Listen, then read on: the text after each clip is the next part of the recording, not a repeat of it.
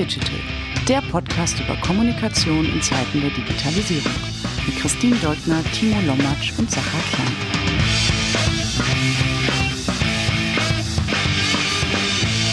Hallo und herzlich willkommen zu Talking Digital. Ich habe mich heute zusammengewählt mit meinem Kollegen Timo Lomotsch. Hallo Timo. Hallo. Und meiner ganz lieben Kollegin Susanne Sass. Hallo. Hallo Susanne. Schön, dass du heute Zeit hast für uns zwei. Ähm, ich freue mich sehr, dass du äh, mit uns gemeinsam heute sprichst. Ähm, du bist die Leiterin äh, der Presse- und Öffentlichkeitsarbeit vom BEVH. Und vielleicht kannst du unseren Hörern einmal ganz kurz erklären, äh, was das ist, wer du bist, wo du vorher warst äh, und was für Kommunikation du kurz betreibst. Ja, vielen Dank fürs Intro. Äh, ich freue mich sehr, dass ihr mich gefragt habt, ob ich an eurem Talk teilnehmen möchte. Also herzlichen Dank dafür. Ähm, Wer bin ich? Ich komme aus Berlin, gebürtig sogar. Das gibt's. das, das gibt es tatsächlich noch. Äh, ja, ich, ich, warte immer darauf, dass irgendeine äh, Freundin, die Kunst macht, mit mir irgendwann eine Ausstellung äh, noch betreibt, wo sie mich ins Schaufenster stellt oder so, mit einem mit einem Schild in der Hand. Nein, also ich bin hier groß geworden, Berlin-Lichtenberg, da ganz, ganz lange äh, gelebt mit meinen Eltern. Dann sind wir umgezogen nach Pankow, da habe ich die Schule beendet, wusste dann nicht so genau, was ich wie machen will ähm, und habe dann erstmal eine Ausbildung bei der Deutschen Bahn AG begonnen, obwohl ich da nie hin wollte, aber manchmal ist das ja merkwürdig und man bleibt da so hängen. Ähm, ich habe da ganz, ganz viele Bereiche durchlebt und äh, mich da von links nach rechts irgendwie durchgearbeitet. Ich war ganz lange im politischen Engineering, also im politischen Marketing unterwegs und wollte aber immer das habe ich relativ schnell gemerkt, in die Kommunikation. Ich habe nebenbei ein Abendstudium dann gemacht, während ich dann schon ganz lange ausgelernt hatte und sonstiges und schierte halt, wie gesagt, immer auf die Pressestelle der Deutschen Bahn AG. Und dann ergab sich das tatsächlich eines Tages mal, dass ich dann ein Angebot bekam. Das bedeutet allerdings für mich äh, eher so zwei Schritte zurück, weil ich war Projektleiterin im politischen Marketing schon, hatte meine eigenen Aufgabengebiete und war ganz cool damit. Ähm, aber wie das so ist, wenn man was will, und ähm, eine Freistelle, eine Pressestelle der Deutschen Bahn AG gibt es nicht so oft. Dann schlägt man dazu. Da wurde ich dann Assistentin des Konzernsprechers. Ähm, ja, bin dann auch ganz oft äh, eigentlich gewechselt, äh, innerhalb der Kommunikation auch, also äh, in, in, unterschiedlichsten Positionen habe ich gearbeitet. Zum Schluss war ich ähm, Pressesprecherin für Corle, Bike und Flinkster, also für die ganzen Elektromobilitätsangebote in dem Segment. Und habe dann aber festgestellt, oh, Mensch, nach, nach fast 20 Jahren, ich möchte irgendwie was anderes machen, da gibt es doch noch irgendwie mehr. Und ähm, das, das dauerte schon, aber so zwei, drei Jahre bestimmt, wo ich immer wieder dachte, hm, es könnte jetzt nächsten Schritt geben.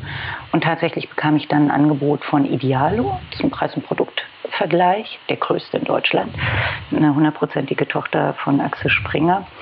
Und da sollte ich äh, die Unternehmenssprecherin werden. Dann habe ich all meinen Mut zusammengekratzt und habe dann überlegt, okay, ich glaube, dass wenn ich es jetzt nicht mache, dann werde ich wahrscheinlich meine goldene oder silberne Anstecknadel noch bei der Deutschen Bahn AG bekommen. Und ähm, E-Commerce ist ja in aller Munde und irgendwie ist das ganz cool. Ja, den Bereich gab es da bei Idealo so noch nicht. Und ähm, ja, ich hatte, ich hatte so das Gefühl, dass ich so ein bisschen in die Freiheit dann vielleicht äh, gehe, wenn ich mutig genug bin. Tatsächlich war ich dann mutig, bin zu Oliver Schumacher, dem Leiter äh, der Gesamtkommunikation ähm, bei der Bahn gegangen, habe gesagt, Olli, wir müssen reden. Ähm, ich will irgendwie die Bahn verlassen. Jede gute Unterhaltung beginnt mit, wir müssen reden. ja, genau.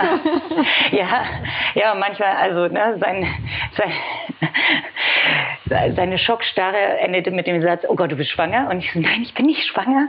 Äh, ich möchte einfach nur, ähm, ich, ich, ich habe das Gefühl, ich muss irgendwie was anderes machen.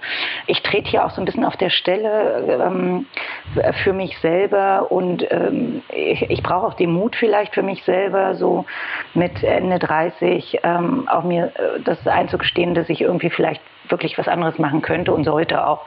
Äh, und es war ganz nett, weil er gesagt hat, okay, wenn es ganz scheiße läuft, rufst du einfach nochmal an, dann gucken wir. Aber ja, bisher bin ich jetzt fast sechs Jahre eigentlich da auch schon weg. Ich habe dann bei Idealo die, die äh, auch Unternehmenskommunikation in der Hinsicht äh, gemacht. Das war total spannend, weil ich war dann wirklich auf einem freien Feld mit, mit einer Journalie, die ich jetzt so nicht kannte, wo ich ständig geduzt wurde, wo ich gemerkt habe, okay, die Pumps und den Anzug kannst du jetzt eigentlich mal im Schrank liegen lassen Ähm, und ähm, habe mir da auch eigentlich relativ schnell ein Klientel an Journalisten auch ähm, aufbauen können, die mir dann auch natürlich bei meinem nächsten Wechsel zum Bundesverband E-Commerce und Versandhandel vor ja, über drei Jahren ähm, auch geholfen haben.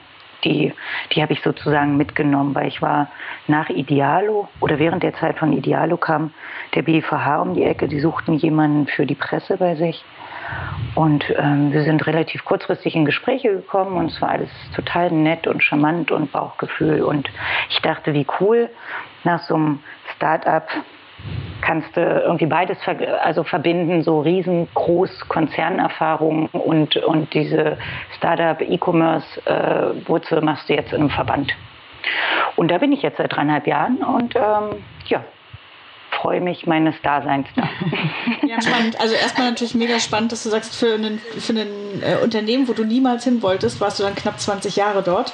Ja, äh, das, das ist ein ja, großes Unternehmen. Das ist ein großes Unternehmen. Das spricht ja auch eigentlich fürs Unternehmen. Ne? Also so normale Stationen heutzutage ja immer so zwei bis drei Jahre dauern, sind dann einfach so eine ja. Zeit, äh, ja auch eher äh, eine Würdigung äh, dieses Unternehmens. Ähm, ich ich finde es einfach super spannend, habe jetzt tausend Fragen im Kopf, Timo wahrscheinlich auch. Und der erste wäre tatsächlich, wie du es schon gut zusammengefasst hast, ne? so Konzern, Start-up und dann mhm. jetzt mhm. äh, der Verband.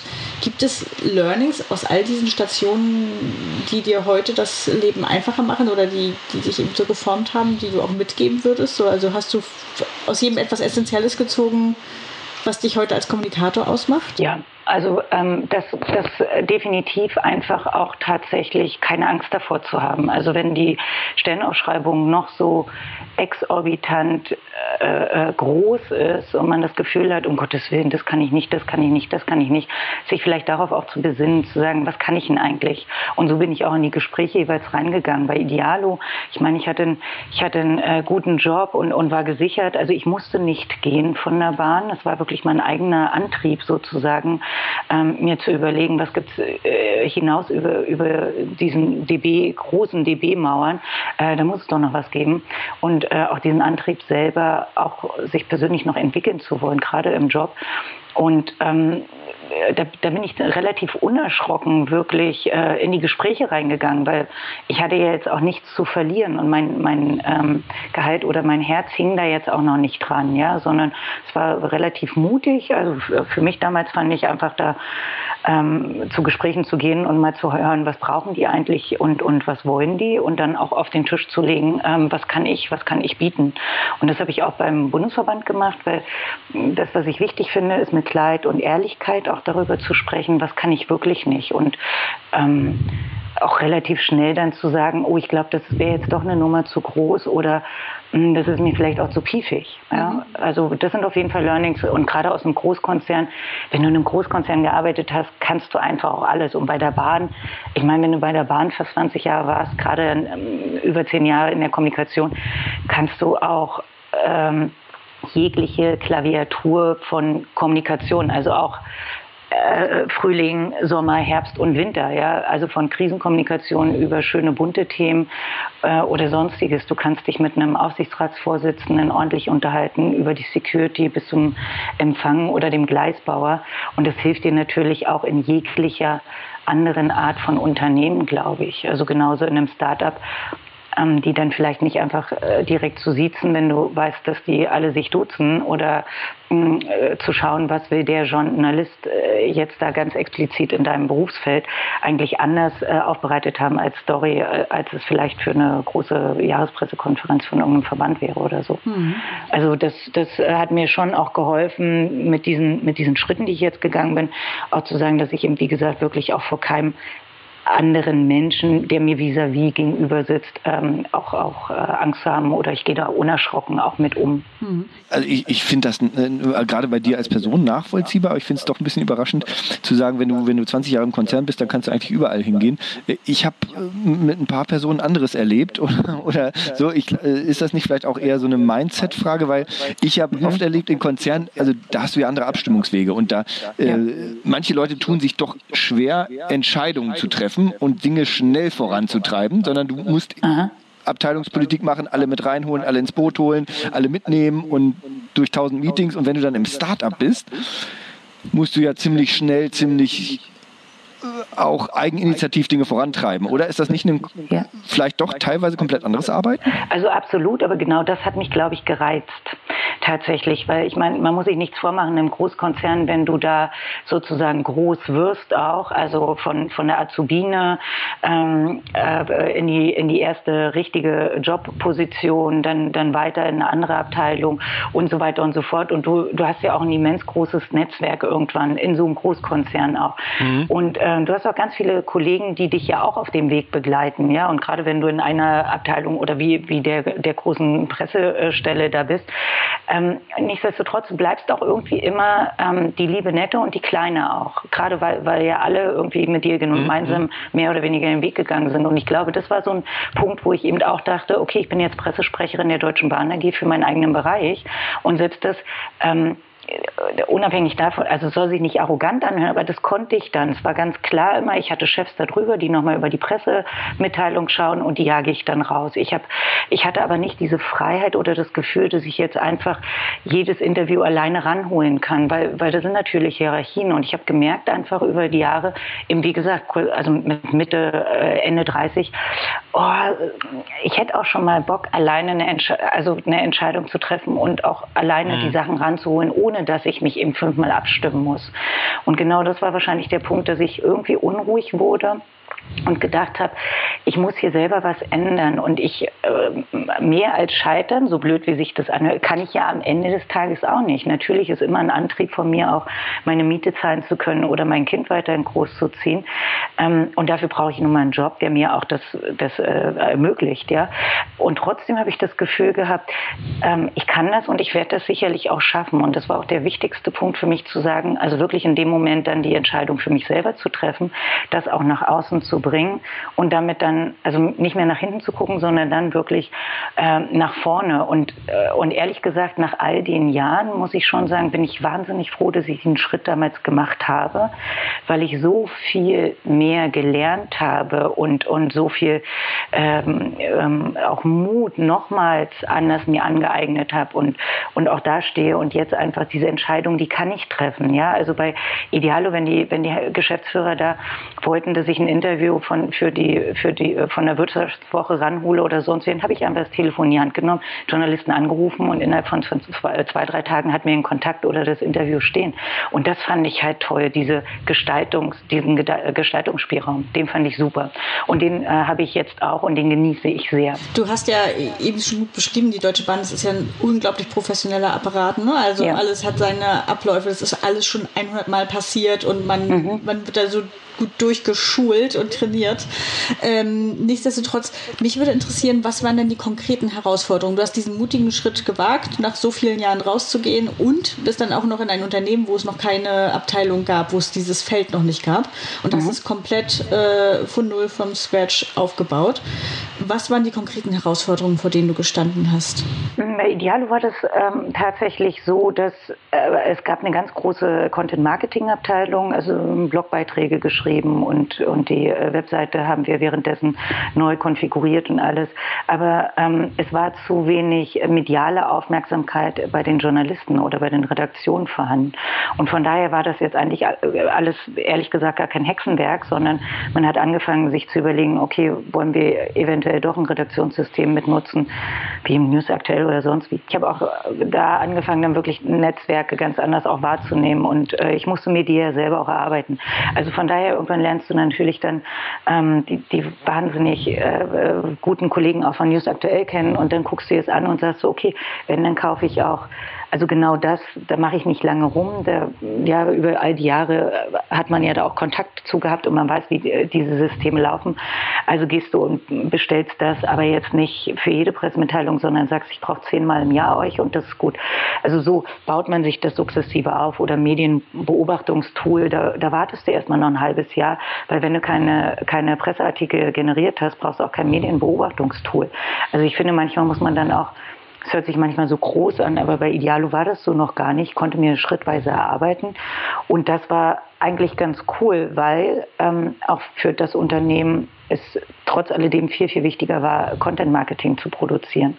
Und da waren sie echt gut aufgestellt und wurden auch immer besser über die Zeit. Und mein Job war ja dann eigentlich nur noch, das zu nehmen, so ein bisschen Copy-Paste zu machen und es einem Journalisten an die Hand zu geben und immer zu schauen. Also die Zahlen und Daten für, für äh, Preis- und Produktsuche für K4-Fernseher oder was auch immer, äh, zwei Wochen vorher vielleicht der BAMS anzugeben, also zwei Wochen vor der IFA oder so, der BAMS an die Hand zu geben und zu sagen, hier wollt ihr die Zahlen haben exklusiv und sonst wie. Es waren also nicht diese großen übergeordneten Pressemitteilungen, die eh kaum jemand braucht, sondern tatsächlich diese ähm, Face-to-Face-Ansprache für die Journalisten. Und klar treffen die sich auch am Anfang nicht gleich mit einer mit einer äh, Unternehmenssprecherin von Idealo. Ich meine, die haben ganz anderes zu tun. Also musst du halt immer wieder am Ball bleiben oder auf Veranstaltungen gehen und die da abgrasen oder immer wieder anrufen. Und, ähm, und wenn du dann Kontakt aber geschürt oder gemacht hast, ist meine Erfahrung auch immer wieder dieses Dranbleiben.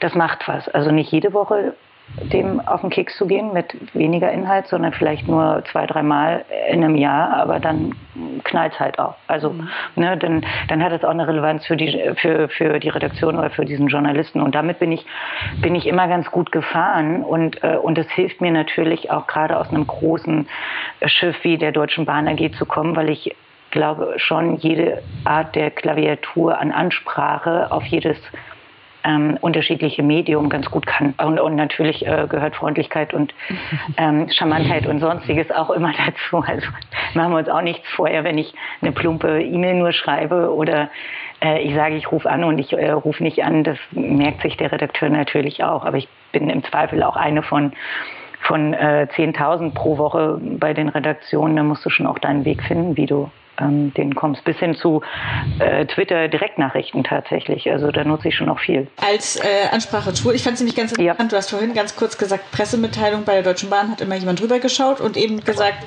PM braucht kein Mensch mehr. Hat sich das im Laufe der Jahre geändert? Also ist es auch ein Learning aus deinem Weg Konzern, Startup, Verband? Hm, ich glaube, jetzt beim Verband ist es mir so gegangen, ähm, dass wir, ähm, wir haben letztes Jahr die Website gelauncht und äh, auch wir wirklich alleine. Also ich kann mittlerweile auch dieses Typo-Redaktionssystem ganz gut ähm, bedienen mit meinem Kollegen. Also wir machen das wirklich immer ganz viel auch in-house. Und da ist mir dann aufgefallen, als ich die Pressemitteilung von 2014 und 2015 ins System gejagt habe, dass wir da rund 50 Pressemitteilungen noch rausgegeben haben oder der Verband. Mhm. Ähm, das habe ich mal auf 30. ja, genau. Ja, naja, naja, das, ne? Ähm, gut, aber auch da hat sich ja die Medienwelt in den letzten vier, fünf, sechs mhm. Jahren äh, immens geändert.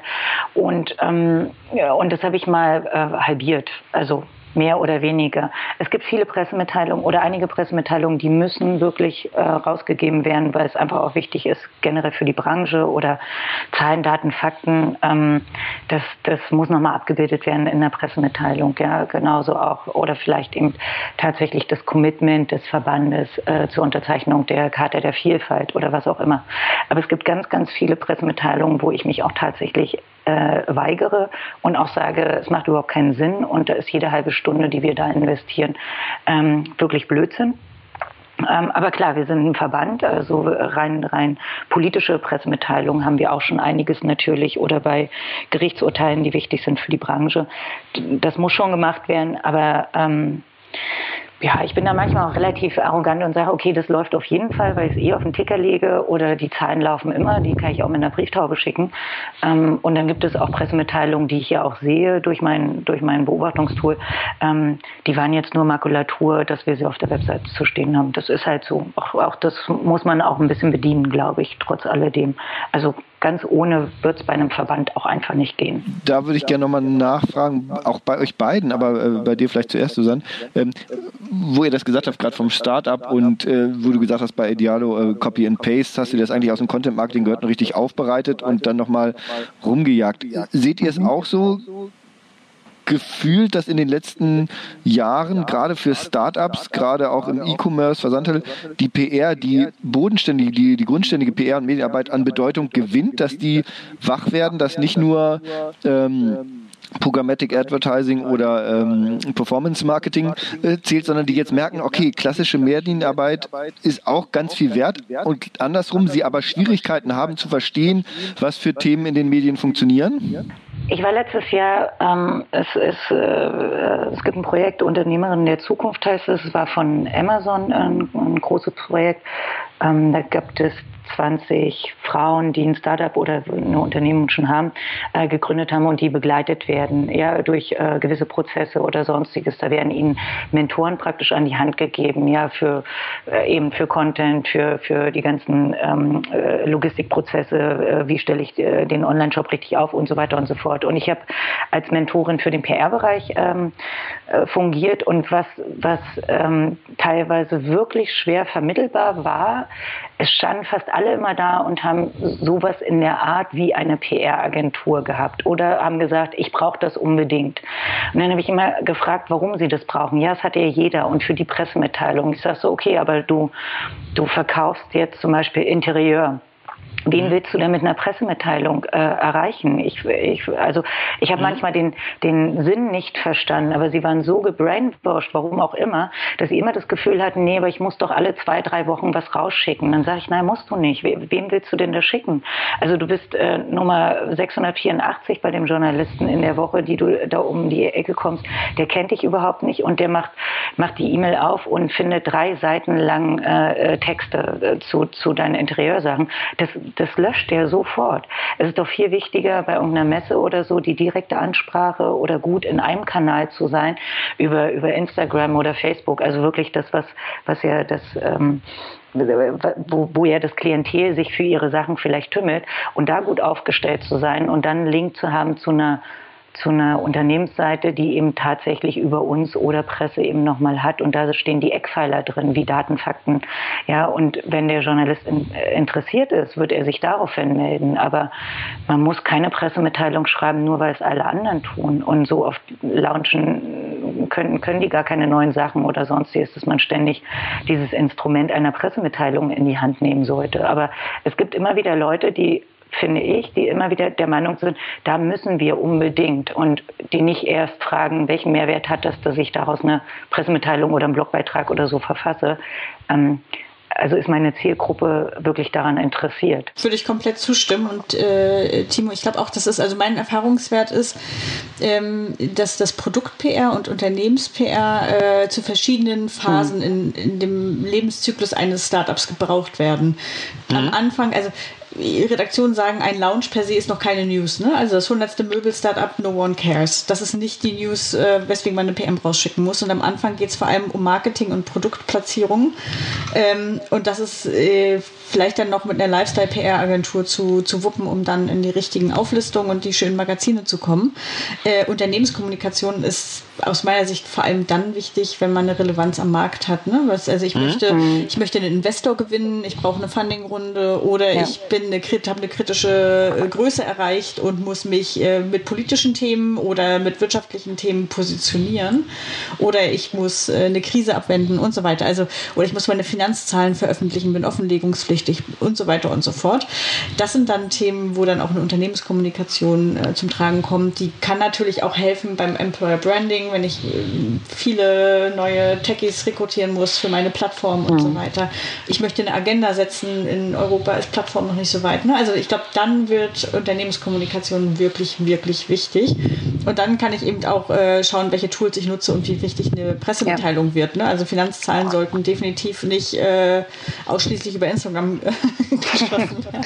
Ja. Äh, aber andere Themen, ne? wie gesagt, was du dann meinte, manche Kanäle eignen sich da super gut. Und am Anfang, wenn es mir um Kundengenerierung äh, geht, dann mag das einfach der absolut richtige Kanal sein.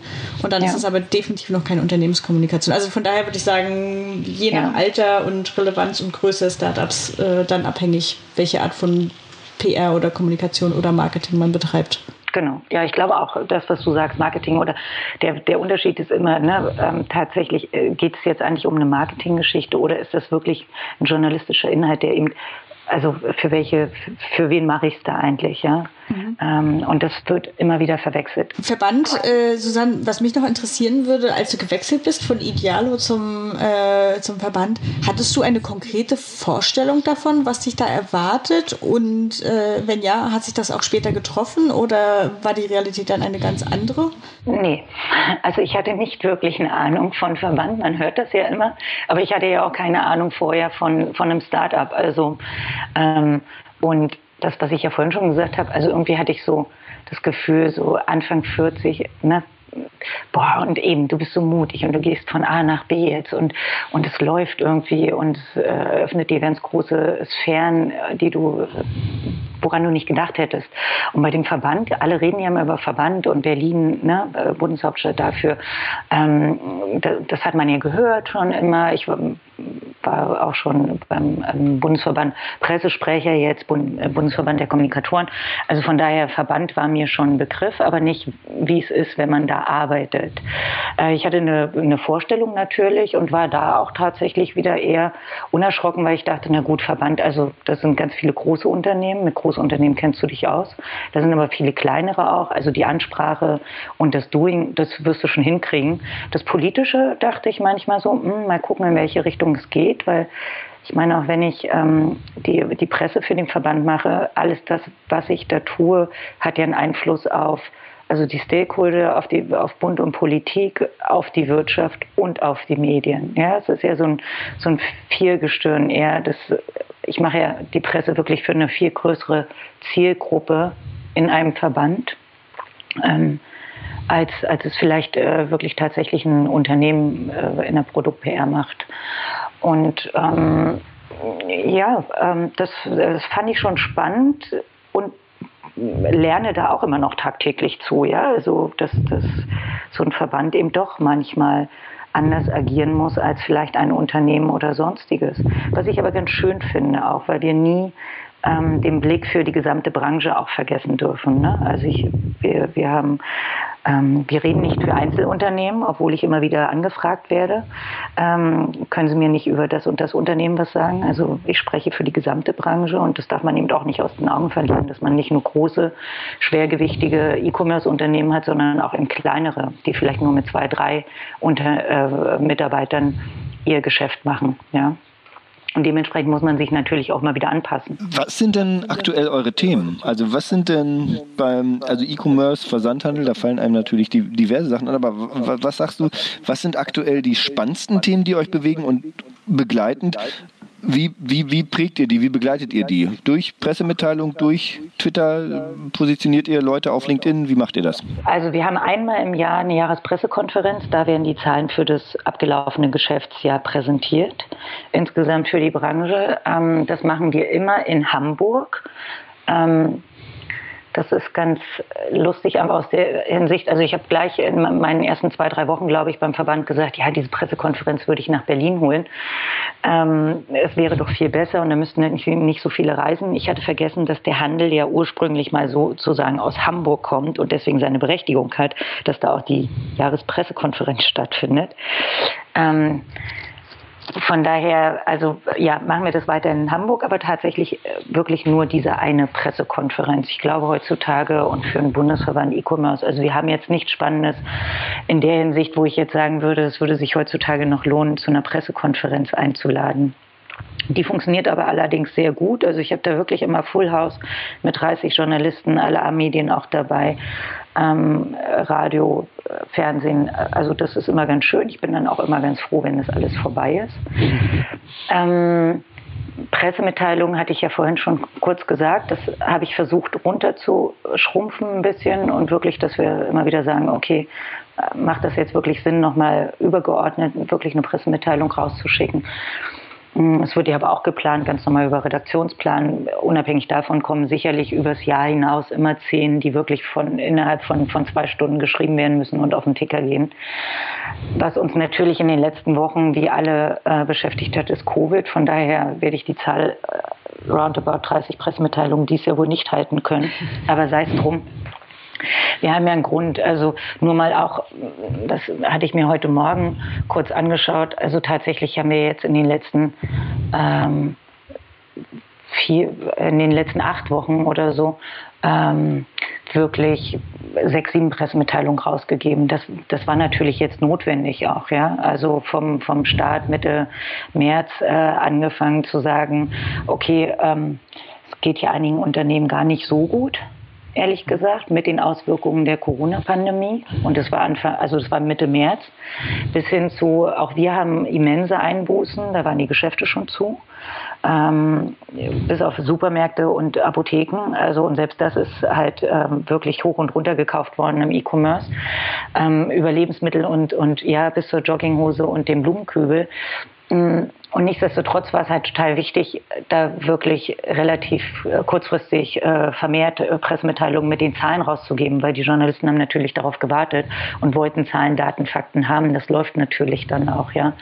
Also ähm, dann gehen wir weiter in die politischen Äußerungen, dass wir gesagt haben, okay, es wäre wirklich ganz wichtig für Länder und Städte und Gemeinde, ähm, dass einfach die stationären Händler die ja wirklich ihre Ware in den Geschäften hatten, über Click und Collect vielleicht jetzt diese Ware aus diesen Läden kriegen können. Ähm, zu den Leuten, die sie sich auf dem Parkplatz, wie zum Beispiel für Ikea oder sonstiges, abholen können.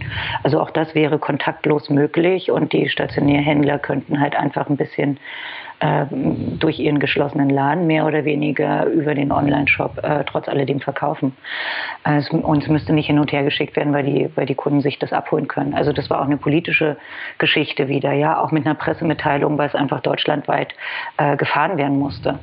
Anfang April haben wir dann ähm, Monatszahlen kommuniziert, was wir sonst nicht machen. Wir ähm, kommunizieren sonst immer nur Quartalszahlen, aber diesmal haben wir Geld auch in die Hand genommen. Auch das ist eine Entscheidung für uns als Verband, weil wir keine Kohle rausschmeißen ähm, wenn es nicht sein musste. Aber da haben wir gesagt, okay, es wäre jetzt wirklich wichtig, die, mit diesen Zahlen äh, rauszugehen und deswegen müssen wir Geld in die Hand nehmen und sagen, wir lassen mal auswerten, wie haben die Verbraucher äh, online geshoppt im äh, März und im April äh, zum, zum Vorjahr auch, ja, dass man Vergleichswerte hat.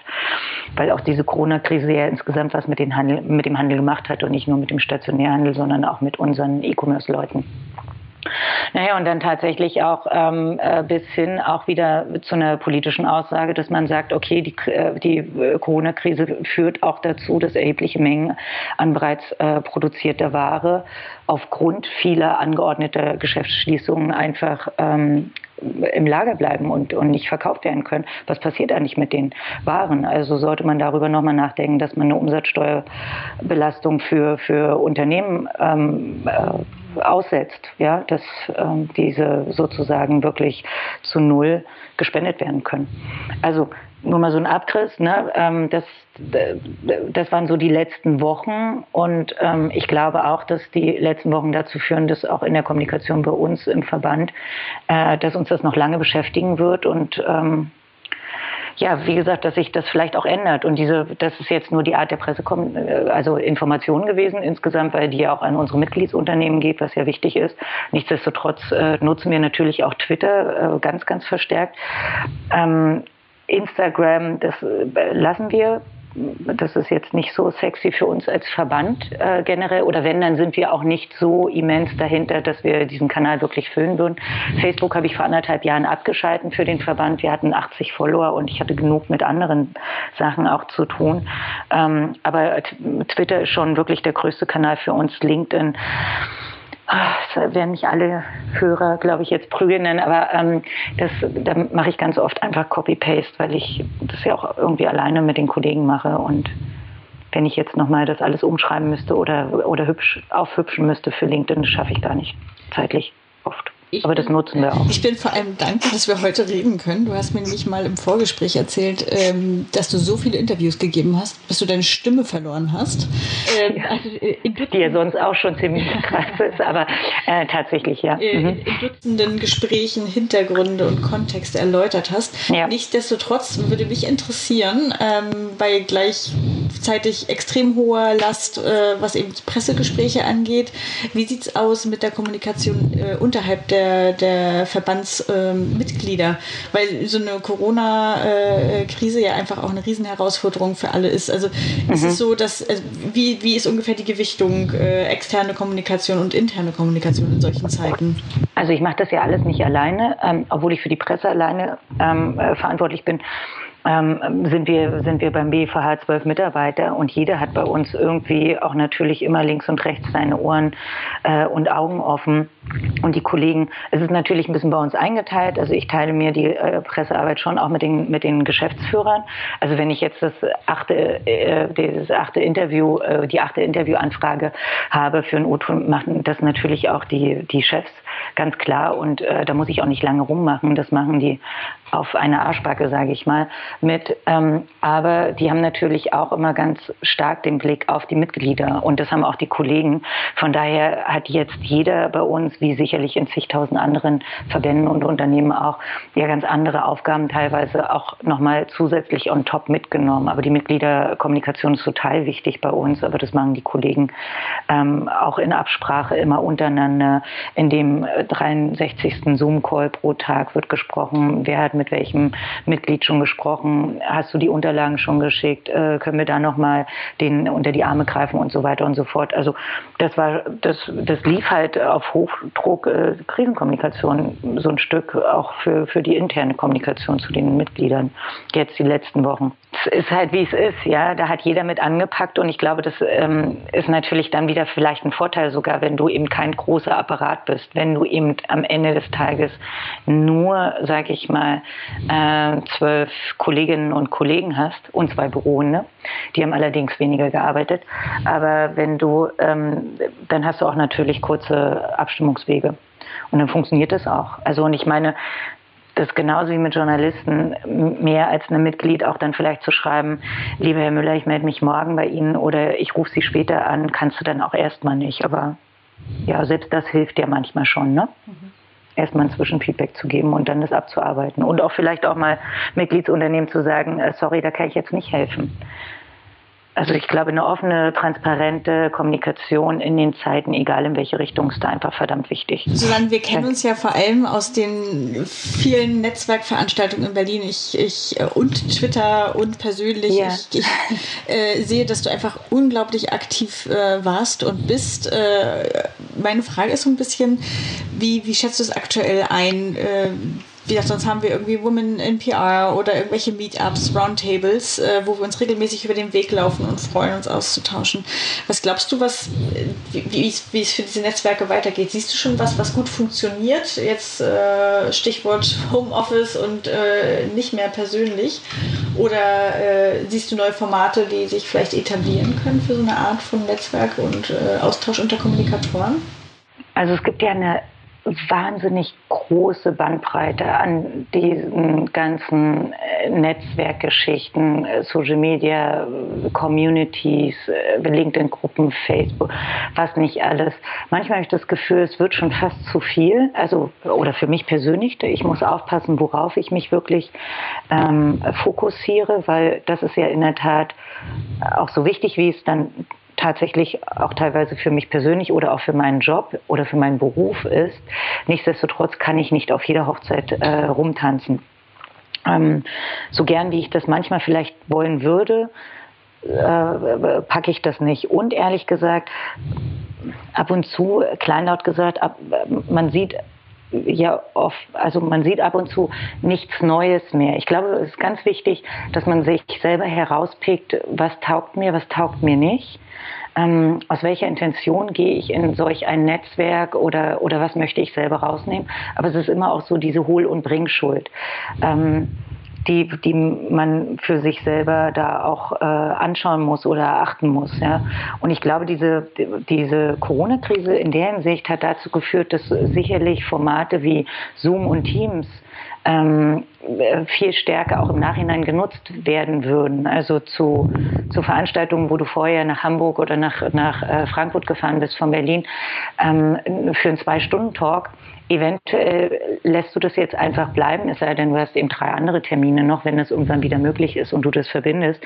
Aber eventuell lässt du es einfach wieder bleiben und äh, aufgrund der digitalen Medien, die jetzt eingesetzt werden, dadurch, dass ja ganz Deutschland das irgendwie auch tun musste, also mal unabhängig vom Dienstleistungssegment, die die weiterhin an der Kasse sitzen mussten oder durften, wie auch immer. Aber ich glaube, das bleibt und das wird sich sicherlich auch verändern, dass es da andere Arten von Zusammenkünften gibt. Oder man sagt halt, okay, die Frankfurter, die hier sind, die kommen äh, in, in die Meeting Hall und die, die anderen werden digital zugeschalten.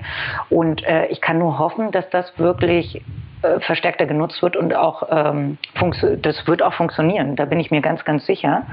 Äh, und das finde ich wieder ganz toll. Also, weil es gab sicherlich schon einige Formate, wo ich nicht dran teilnehmen konnte, weil ich einfach nicht von A nach B ständig fahren oder fliegen kann, äh, rein zeitlich bedingt auch. Ähm, und wenn ich da mir das rauspicken kann, dass ich dann dazuhören kann oder dabei bin, finde ich das äh, großartig. Ob es jetzt das 396. Format von irgendeinem Netzwerk ähm, gibt, das obliegen, das weiß ich nicht. Ähm, ich selber weiß aber, dass das, was ich hier alles schon habe, das reicht mir auch, ehrlich gesagt. Also mir persönlich, ich brauche nicht noch was drauf. es sei denn, es ist so spannend, dass ich so mega äh, krass und cool finde, dass ich dann definitiv dabei bin. Ähm, aber ich ja, ich lasse mich mal überraschen. Sehr gut. Ähm, apropos neuestes Format, ist eine gute Überleitung äh, vielleicht zu unserer allerletzten Frage, die wir äh, immer stellen am Ende unseres Podcasts. Ähm, da geht es vor allem darum, äh, Tipps zu geben und zwar äh, den Talking Digital Tool Tip. Gibt ah. es eine App, gibt es ein äh, Tool, irgendetwas, was du in der Arbeit oder privat nutzt, ohne dass du nicht leben kannst oder dass dir das Leben erheblich einfacher macht? Und wir sagen mal, Handy und Internet äh, sind keine valide Antwort. okay. Ach, wie schade. Ich wollte gerade sagen, äh, mein iPhone. Okay. Der Klassiker. Ich, ich nehme mal was äh, Privates. Ähm, ich spiele ja ein bisschen Tennis. Und tatsächlich mussten wir aufgrund der äh, Corona-Einschränkungen und alles, mussten wir auch im Verein ich bin da ehrenamtlich mit in dem Vorstand drin, also haben wir über drei Wochen überlegt, wie schaffen wir eigentlich die Rückführung unserer Spielerinnen und Spieler auf dem Platz. Ähm, wie tragen die sich ein ähm, in die Spielpläne, weil man darf nur zu zweit, äh, nur eine Stunde, du darfst nicht zu vier draufstehen. Wie regeln wir eigentlich, dass die Plätze ausgelastet sind und dass jeder Spieler und jede Spielerin unseres Vereins weiß, äh, wann sie wie auf dem Platz könnte. Und da haben wir äh, ganz äh, kurz und äh, also ja, Short and Dirty Book and Play, also eine App installiert. Es lagen sich wahrscheinlich jetzt äh, zigtausende tot, weil ich glaube, das gibt es wahrscheinlich schon seit Jahrhunderten oder sonstiges. Aber diese App äh, ist so cool. Also ich habe heute Morgen, wie gesagt, kurz gespielt und stand dann direkt äh, auf dem Platz und habe schon den nächsten also den nächsten Tag dann wieder gebucht und das, das finde ich schon sehr charmant. Also ich möchte ohne die App Book and Play nicht mehr leben. Sehr gut. Ich kannte sie noch nicht, finde es mega spannend. Das kannst du ja überall hinpacken, genau. also nicht nur für, für den Tennis, aber. Das genau. muss ja nicht das Tennisturnier sein, das kann ja auch äh, die andere Planung äh, und Verfügbarkeit. Äh, wir nutzen zum Beispiel einen, einen Meeting-Veranstaltungsraum mit mehreren Agenturen oder äh, mhm. Unternehmen getrennt, geteilt. Mhm. Und ähm, da äh, gibt es halt auch nur eine Excel, die auf äh, Google Docs irgendwo liegt und da kann dann Ach. der eine nicht so zugreifen und sonst was. Da, das, da klingt das auch schon interessant. Also nee, spannend. Ach, das freut mich sehr. Vielen, vielen Dank für deine Zeit heute. Äh, es war mega spannend. Äh, nicht nur dein Werdegang, sondern eben auch die Perspektiven aus den verschiedenen Stationen äh, ja, kennenzulernen, die du durchlaufen hast. Vielen Dank. Von daher, wie gesagt, vielen Dank für die Zeit und die spannenden Einblicke.